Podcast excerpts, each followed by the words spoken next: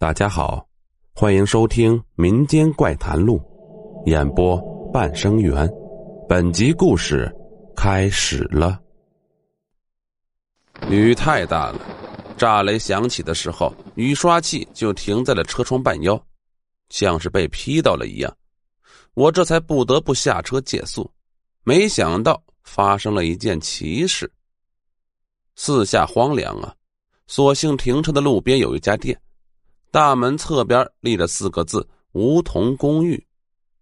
夜已深，服务生开门倒是快，但他拒绝留宿，说自己只是听到雷声出来看看。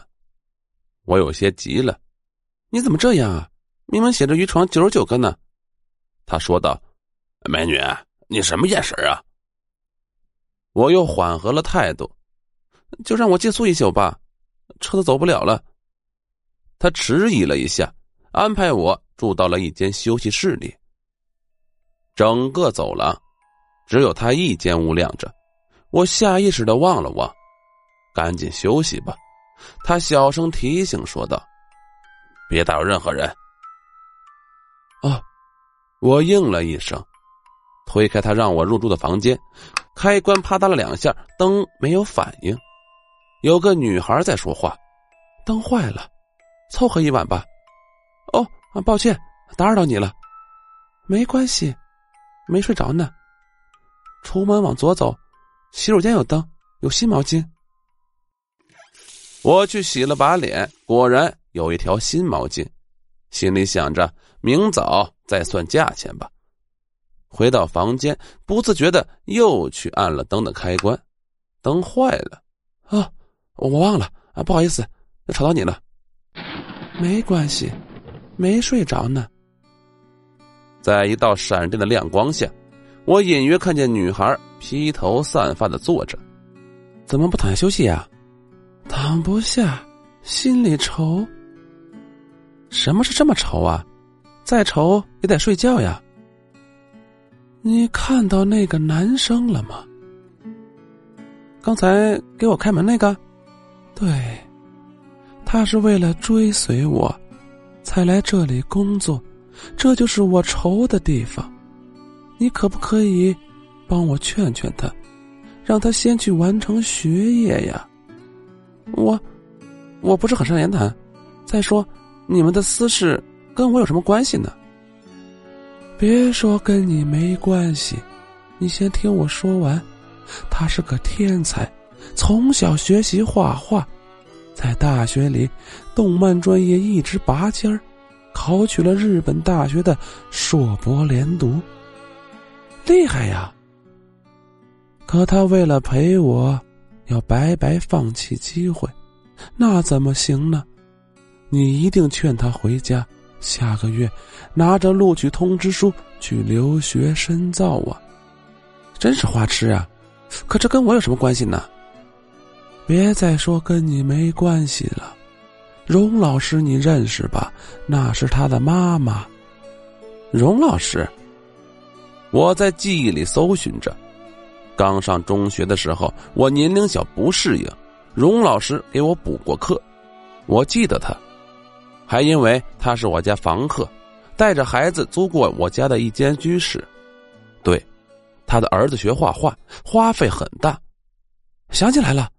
我跟女孩说道：“那时候荣老师给我补课抵房租，可我妈总是话里话外的挤兑他，好像一课抵租是发了很大的慈悲一样。”我说：“你也不去问问，荣老师给我上的课能抵两倍房租。”我妈就拧着耳朵骂我，荣老师却从来不往心里去，总是满脸堆笑的说着感激的话，给我补完课马上。又有别的孩子来上课。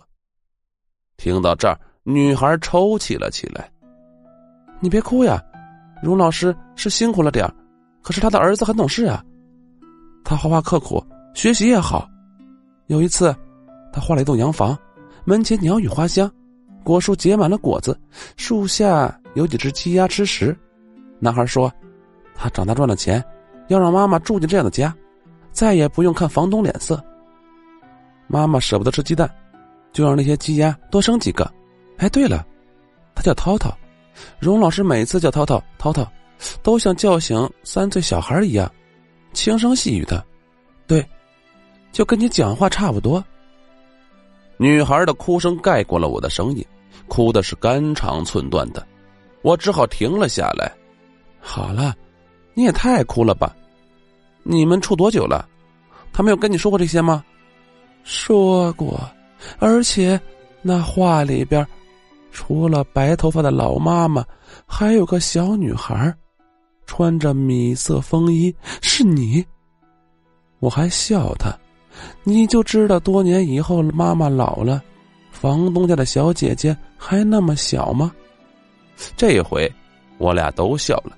他趁机说道：“你看，别说跟你没关系吧，他早就把你设计在了未来里了呀。”你这是吃醋吗？小时候懂什么呀？没有，我没有那意思，但总是缘分吧。就算是看在你荣老师的份上，求你了，转告他，就说欣欣不爱他了，不想看见他，劝他走吧，去重拾梦想，挑起家里的担子。任凭他好话说尽，我还是没答应。我不是个爱管闲事的人，再说，不喜欢就直说，至于这么矫情吗？可偏偏荣老师那又感激又抱歉的笑容一遍遍的浮现，让我心底莫名的酸涩。这一夜睡得并不好，醒来的时候，女孩已经不见了踪影。屋外，一位老伯扫着门前的落叶，一场秋雨一场寒呢。早上好。老伯，他们呢？这里只有我老头子。对，呃，最近还多了个年轻的看墓人。你这姑娘胆儿真够大的呀，敢住在这儿！我一怔，跑去重新确认了门牌，四个字很工整：“梧桐公墓”。旁边金属牌上写着“即位九十九个”，进院垂询。我心里一惊。似乎从梦中突然醒来，老伯，那他呢？年轻的看墓人去后面了。他指着墓园，这孩子呀，命苦。本来带女朋友回家见他妈妈，挺高兴的事儿。两人手拉着手走着，杀出了一个酒驾的，直接冲上马路牙子。女朋友一把推开他。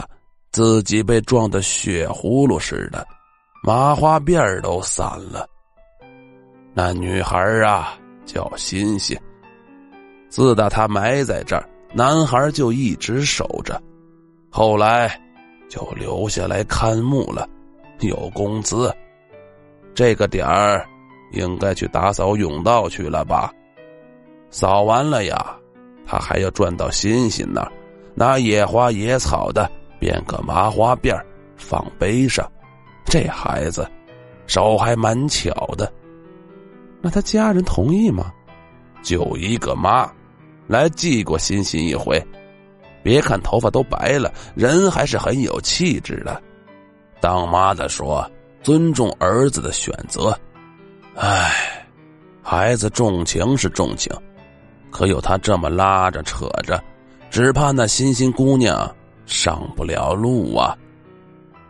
墓园很大，很肃穆，梧桐叶子一片片落下，平躺在地上，像是不言不语的在用心铺着路。我的眼泪不知为什么冲了出来，模糊了这世间也是世外的良辰美景。转了一刻钟，没看到人影我开始心急如焚呢。默见了一句：“各位，大早晨的，打扰了。”便轻声喊道：“涛涛，涛涛！”有人向这边小跑过来，脚步越来越近，越来越快，像心脏的跳动一般。四野寂静无人，脚步声响彻天际。好了，本集故事播讲完毕。如果喜欢，请点个订阅。我们下集再见。